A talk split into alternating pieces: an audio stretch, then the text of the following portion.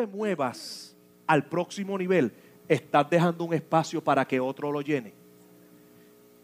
Mientras tú no te muevas, no va a haber crecimiento. Y por eso siempre se van a ver los mismos. Hola. Entonces hay que crear espacio. ¿Hay que crear qué? Si yo no me muevo, si yo no menguo, Tim no se puede desarrollar. Se vería entonces como una imposición. Yo soy el pastor Tim. Ya que estoy, usted me tiene que escuchar. No, yo tengo que ceder ese espacio y entra Tim. Tim se va a desplazar y va a desplazarse otro también. Y va a llenar ese espacio. Carlos, Oscar, Omar, Spencer, cualquiera, aún el mismo Ricardo. ¿Estás conmigo? ¿Por qué? Porque lo que Dios quiere provocar con todo este espíritu de enseñanza, de entrenamiento, es que en ti nazca, en ti salte la criatura de la gloria de Dios. ¿Tiene sentido familia? Es como yo le platicaba y le preguntaba a Oscar, yo le decía, Oscar, ¿cómo te sientes? ¿Cómo te sentiste? Ministrando, ¿cómo te sientes? Y él está, esto es una luna de miel para él. Él está y yo lo motivo, sigue para adelante.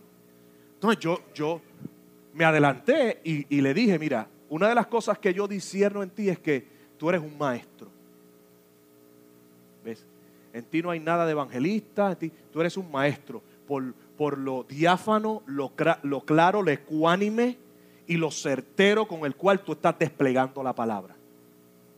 ¿Ves? Y eso es lo que yo quiero lograr con cada uno de ustedes, identificar. Ana María, yo creo que tu posición es esta en el cuerpo.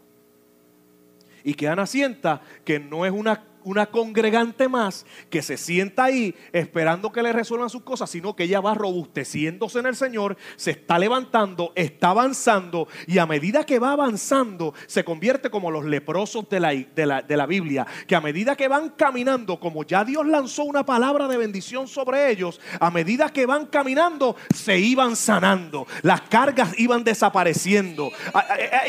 ¿Me está entendiendo familia?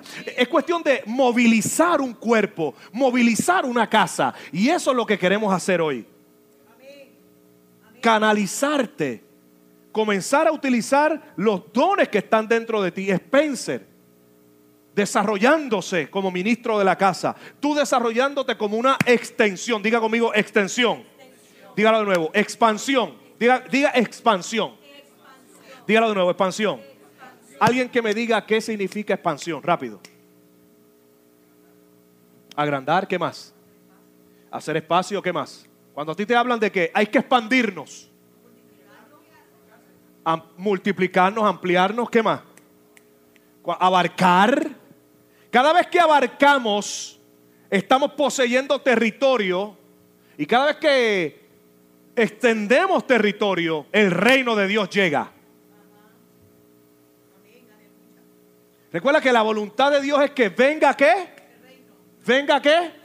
Tu reino. Padre nuestro que estás en los cielos, santificado sea qué? Venga qué? Dios está diciendo, yo quiero descender a la tierra. Yo quiero utilizar un cuerpo que cargue mi gloria.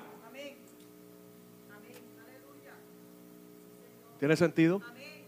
Yo tengo un concern, yo tengo un concern con los jóvenes. Aquí hay jóvenes. Aquí está Briana. Y Briana yo la conozco desde chiquita. Cuando llegaba, flaquita, con aquellas trenzas grandotas y brincando que parecía una pelota de ping pong. ¿Ah? ¿Ah? Pero Briana ya no es aquella nena. Se está convirtiendo en una mujer. Hay que crear espacio para ella si no se crea espacio para ella, si no se crea espacio para Carla, otros van a crear espacio por ellas y van a definir su futuro. Y Dios nos ha entregado el futuro de ellos en nuestras manos. ¿Están conmigo familia? Y es posible que ellas estén pasando transiciones y procesos en esta hora que no entiendan. Pero Dios en esta hora las tiene en un lugar seguro para que ellas puedan ver dónde Dios las quiere llevar. Y es posible que las hormonas en estas muchachas estén alborotándose. Quiero novio, yo quiero esto, yo quiero teléfono, yo quiero carro, yo quiero...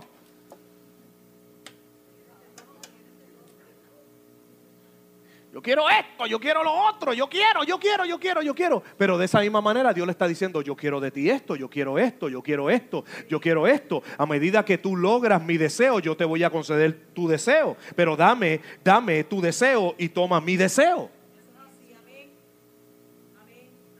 Esta es la única manera que podemos envolver a toda la, raza. ¿Para qué? Porque asegurándole el futuro a esa gente, vamos a asegurarle el futuro a la hija, a la hija, a, la hija de Ángela, que está creciendo, a Julio Isaac, que está creciendo. Eso es expansión. ¿Eso es qué? Necesitamos aprender a expandirnos. ¿A qué? No pensar en el momento, en el carro que tengo que vender, en la casa que tengo que vender, en el trabajo que tengo que hacer. Hola. Yo tengo que pensar con mentalidad de reino. ¿Mentalidad de qué? De reino. El reino de Dios ha llegado. Jesucristo dijo, el reino de los cielos está entre vosotros. En otras palabras, que tenemos la capacidad de producir el reino de Dios en nosotros. Que haya autoridad. Tenemos que comenzar a tener una nueva visión para esta ciudad. Una nueva visión para esta casa una nueva visión para tu casa. Tú necesitas tener una visión para tu vida. Tienes que tener una visión para qué es lo que tú vas a hacer a final de año. ¿Cómo poner un fundamento de expansión? Vamos a la palabra. Es Isaías capítulo 6. ¿Lo tienes? Isaías capítulo 6. Tiempo de expansión. Tiempo de expansión. Isaías capítulo 6. Rey Usías, dice la palabra en el verso 1, en el año que murió el rey Usías, vi yo al Señor. ¿Vi yo qué? ¿Cómo, dice? ¿Qué, ¿Qué dice? ¿Qué pasó? ¿Cómo? ¿Qué hizo? Vi al Señor sentado. ¿Sobre un qué? Sobre un trono alto. Yo quiero traer una palabra muy fuera de, la teología, de un pensamiento, quiero traer algo de parte de Dios para tu vida. Oye bien lo que te voy a decir. Cuando murió el rey Usías, el profeta vio al Señor. Gente, lo único que va a cambiar y va a ser trascendental en nuestra vida es que veamos al Señor. Tú tienes que decir y llegar a la conclusión, yo he visto a Dios. No me contó mi abuela. No me dijo mi tío. No me testificó Oscar, Omar, Yamilet, Juan, Ana. No, no es algo que me dijeron. Yo lo vi. Tú lo primero que debes de hacer para tener expansión es, tú necesitas tener una experiencia personal con Dios. Necesitas renovar tus experiencias con Dios. Si tú llegas a este lugar, que ya es bastante eh, familiar para muchos de nosotros, y lo ves como un lugar común, vas a tener lo que, oye bien, vas a tener lo que tú esperas. Pero si tú esperas tener una experiencia con Dios en este lugar, si tú vienes entrando por esas puertas diciendo, aquí va a pasar algo, Dios me va a hablar, Dios me va a ministrar, yo necesito una palabra de parte de Dios, yo necesito ver al Señor, yo necesito salir de este lugar con una esperanza nueva para enfrentar mi vida y los conflictos que estoy viviendo allá afuera, entonces tu vida va a cambiar. ¿Tiene sentido familia? Tú necesitas ver, dile a tu hermano que está a tu lado, tú necesitas ver al Señor. El, el conflicto tuyo se va a acabar cuando tú veas a Dios. Cuando tú lo veas. Cuando tú lo veas hacer milagros en tu vida. Cuando tú lo veas que de momento te, te llega un cheque que tú no esperabas. Cuando de momento recibes una noticia de bendición que tú no esperabas. Yo vi al Señor. Diga conmigo, yo veo al Señor. Gente, yo estoy aquí porque yo he visto al Señor.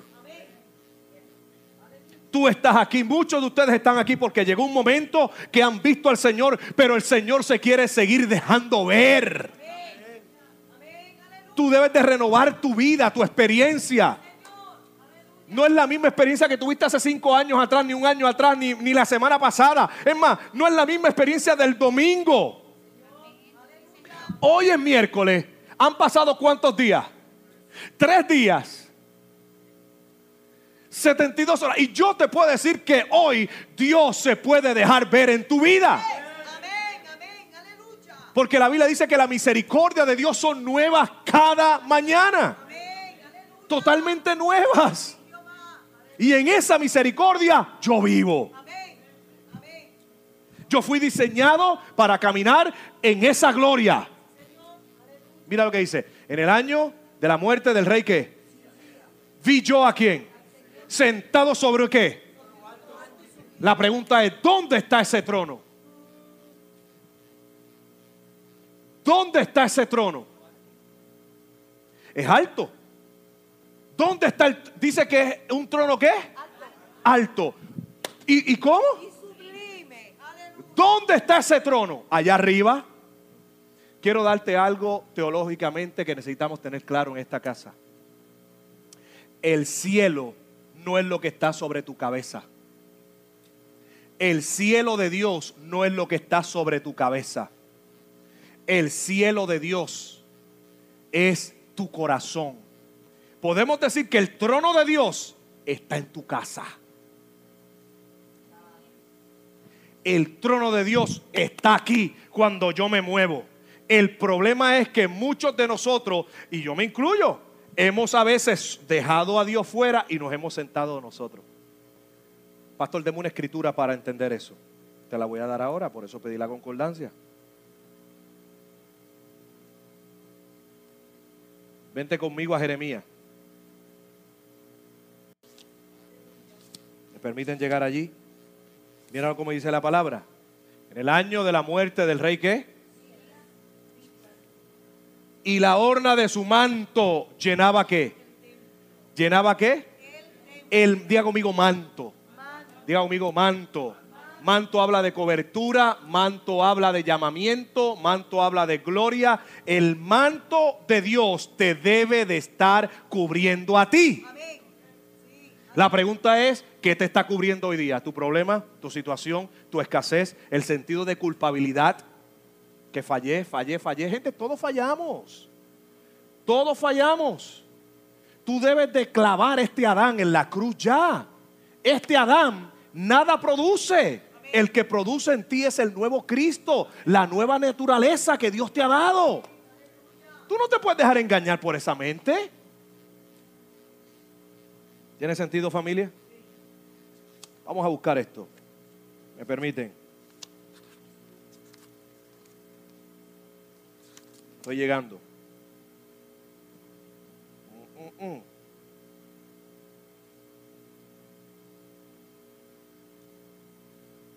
Oh, está allí, perdone. Dije Jeremías, ¿verdad que sí? No, no. Isaías 57. ¿Está allí? ¿Llegaron allí? ¿Está seguro? Quiero que lo tengan todos. Y escriba en la Biblia. Claro, si la Biblia es prestada, no escriba. Búscate la tuya y escríbela. ¿Ok? Sí, acostúmbrate a escribir en la Biblia, acostúmbrate a buscar la Biblia, acostúmbrate, acostúmbrate. Esta es la ley de oro tuya, familia. ¿Ok? Isaías 57, ¿lo tiene? Mira lo que dice. Verso 15. Porque así dice el alto y qué. ¿Quién dice? ¿El alto y qué? Que vive para siempre cuyo nombre es qué. Habito en lo alto y habito qué. Y también en lo contrito. Así que ¿dónde mora el trono? Donde hay espíritu de humillación. Humillación es reconocer que Él es el todo y tú no eres el todo. Yo me humillo, yo reconozco. Él es el todo, yo soy el menos, Él es el más. ¿Tiene sentido? Y dice, para vivificar el espíritu de los humildes y para vivificar el corazón de los que. Dile a tu hermano que está a tu lado, ¿quieres, quieres, quieres el trono?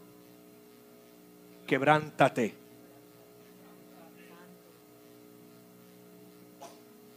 ¿Ya?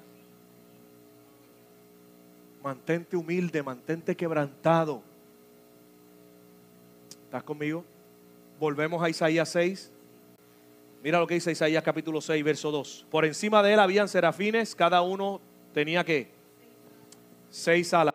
Por encima de él había serafines, cada uno tenía seis alas. Con dos cubrían sus rostros, con dos cubrían sus pies y con dos volaban. Mira esto, gente. ¿Cuándo Isaías tuvo esta visión? Cuando hubo una qué? Una muerte. Oye bien lo que te voy a decir. El rey Usías no era cualquier cosa. Si tú vas a Segunda de Crónicas, ves su historia. Un hombre que reinó 52 años.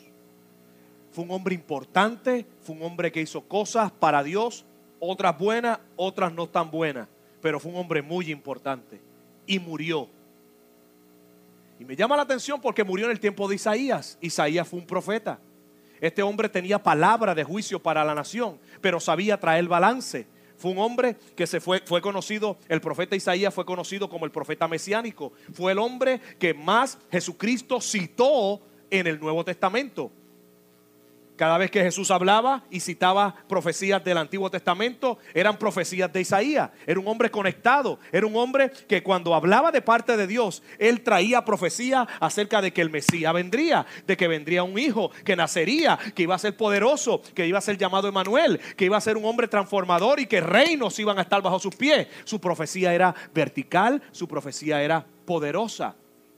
Pero también Isaías nos deja regalos a nosotros. Regalos tales como, no temas, yo te redimí, yo te puse nombre nuevo. Mío eres tú. Cuando pases por las aguas, yo estaré contigo. El fuego no te va a quemar, ni las aguas te van a ahogar. Yo soy el santo de Israel para contigo. Trae palabras poderosas. El libro de Isaías envuelve cosas poderosas para nosotros como iglesia hoy día. Pero el mismo profeta que nos deja palabra, nos deja una escritura. Dice, yo vi al Señor. Yo vi al Señor y lo vi en tres dimensiones. Por eso él dice que vio santo, santo, santo. Él tuvo una visión tridimensional de Dios. Amén. Que es la visión que tú y yo necesitamos tener. Sí, Señor. Aleluya. Vamos a verlo. Dice la palabra. Dice en el verso 4, puedes leerlo, papi. Y se estremecieron los cimientos de los umbrales a la voz de que clamaba, y la casa se llenó de humo. Verso 5, ¿qué dice? Entonces dije, ay de mí, porque perdido estoy, pues soy hombre de labios inmundos, y en medio de un pueblo de labios inmundos habito, porque han visto mis ojos al rey, el Señor de los ejércitos. Ajá. Entonces voló hacia mí uno de los serafines con un carbón encendido en su mano, que había tocado, tomado del altar con las tenazas. ¿Y qué ocurrió?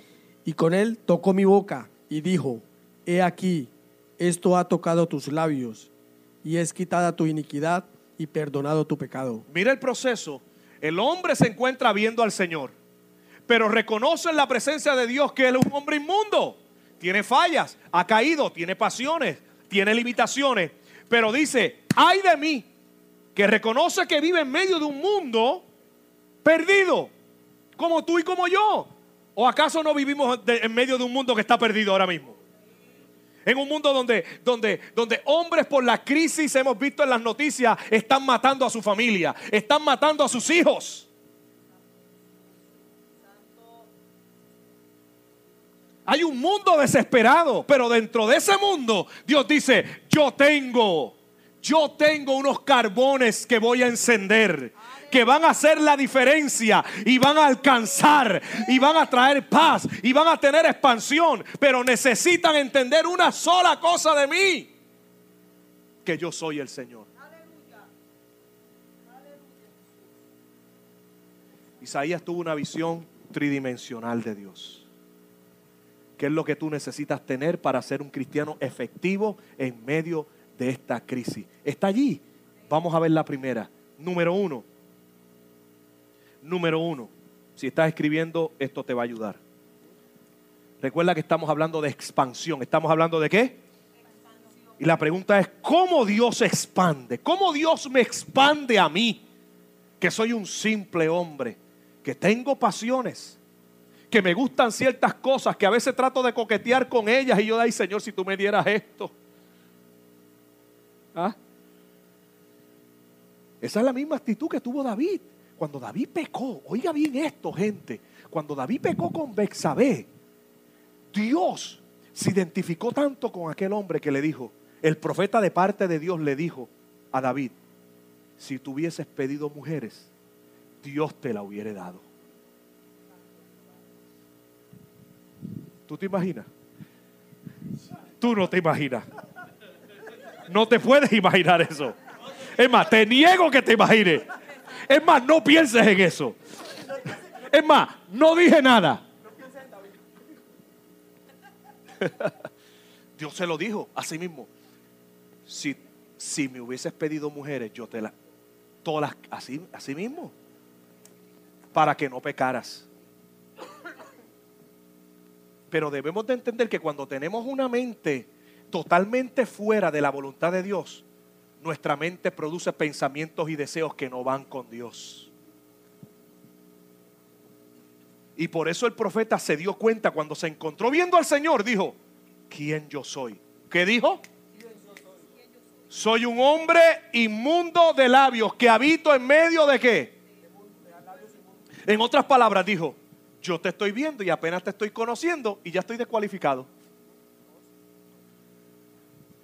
Estoy descualificado, Señor. Me descualificaste ya. Ya entré y ah, fuera. Cero, no sirve. No estás aprobado. Pero Dios dice, no, tranquilo. Porque como ya tú estás en mi presencia, dentro de mi presencia, yo voy a enviar un ángel que limpie tu iniquidad. Y ese ángel se llama el Espíritu Santo de Dios. Que ha sido enviado a tu vida y mora en ti, aunque tú no lo sientas. Está allí, está en ti. ¿Tiene sentido esto, familia? Entonces, cuando me dijo que esto tocó mi boca y limpió mi pecado, se oyó una voz de allá que dijo, ¿a quién enviaré? ¿Y quién respondió? El ángel. ¿Quién respondió? El hombre. El que decía que era inicuo. El que decía que vivía en un mundo de perdidos. El descualificado. ¿Cuántos alguna vez se han sentido descualificados? ¿Cómo Dios me expande? Número uno, Él te da una visión tridimensional. Y la primera visión es que Él quiere que tú, escribe, redefinas quién es Él en tu vida. ¿Quién es Dios? ¿Qué Dios ha hecho por ti en los últimos años? ¿Qué Dios ha hecho por ti en las últimas semanas? ¿Qué Dios ha hecho por ti en los últimos días? Sabrá Dios que Dios te está librando de algo y tú no te estás dando cuenta. Es como el chiste del helicóptero o del hombre que se está ahogando. Dios me va a salvar. Viene un helicóptero. Váyanse, no quiero que me ayuden. Dios me va a salvar. Dios le envía un barco. Y se murió y cuando llegó allá arriba, le pregunta, Señor, tú me dijiste que me iba a salvar. Y el Señor le dijo, Bobo, te envió un helicóptero y no te montaste te envió un barco y tampoco te subiste. Y así hay gente. Dios me va, se ponen tan radicales, Dios me va a hablar. Y Dios te está viniendo hablando hace rato, Dios te está librando. ¿No te das cuenta que para los creyentes esta crisis no es que Dios te está quitando, sino que Dios te está librando? Amén. Amén. Aleluya. Dios te está librando de cosas, de que vuelvas a meter las patas. Hola de que vuelvas a caer en el mismo hueco. Para tener una vida de expansión necesitas tener una visión redefinida de quién es Dios. Lo segundo, una visión que nos ayude a entender quiénes somos nosotros, quién soy yo. ¿Quién soy yo realmente? Número tres, una visión que nos ayuda a entender qué está sucediendo a nuestro alrededor. Señor, háblame. qué está pasando a mi alrededor. Realmente esto está pasando. Y si está pasando, es que tú me estás enviando. Pero para eso necesitas tener una visión redefinida de quién es Dios. Te voy a dar un ejemplo para terminar. Nosotros estamos viviendo en medio de una cultura muy teóloga. Aquí su teología viene de cuando sus antepasados que vivieron aquí en esta región fueron esclavos. Y el evangelio que ellos recibieron lo llevaron, lo encajonaron, lo encerraron a varias cosas. Número uno, a tener esperanza, libertad. Y sus cánticos eran cánticos de liberación, que algún día seremos libres. Y esa teología la fueron pasando de generación en generación. Y el fruto de las iglesias negras es lo que están viendo ahora mismo ustedes y lo estoy viendo yo. De esa teología de esperanza, de que algún día seremos libres, de que libéranos, hay esperanza y viven de pronto en una mediocridad y en una pobreza. Esa teología yo no la quiero. Porque la iglesia no puede vivir con una base de limitación, esperanza, que algún día seremos libres. Porque la Biblia dice que el que está en Cristo nueva criatura es. Las cosas viejas pasaron. He aquí todas son hechas nuevas. No es algún día, es ahora. ¿Tiene sentido familia? Y esa es la teología. Entonces, teología no es algo que tú estudias en un seminario. Teología es fruto de tú tener una experiencia directamente con Dios. Teología significa conocimiento de Dios. Y ese conocimiento no se aprende en una universidad. Es, ese conocimiento viene por una experiencia. Yo estoy aquí porque yo he visto al Señor. Es y yo sigo aquí porque quiero seguir viendo al Señor.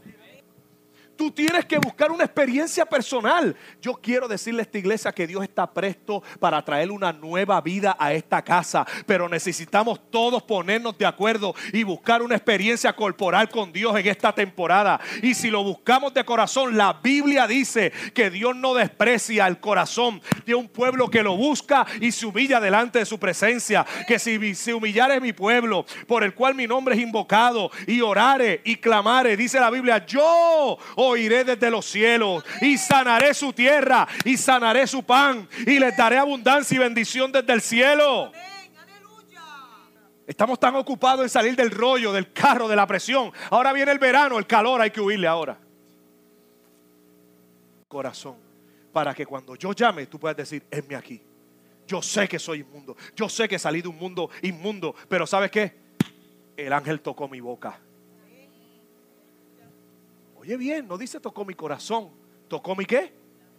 Mis labios. En tus labios debe de haber una diferencia. En tus labios tiene que haber una diferencia. Y esa diferencia comienza con adoración. Yo quiero que tú inclines tu rostro si eres tu Biblia allí.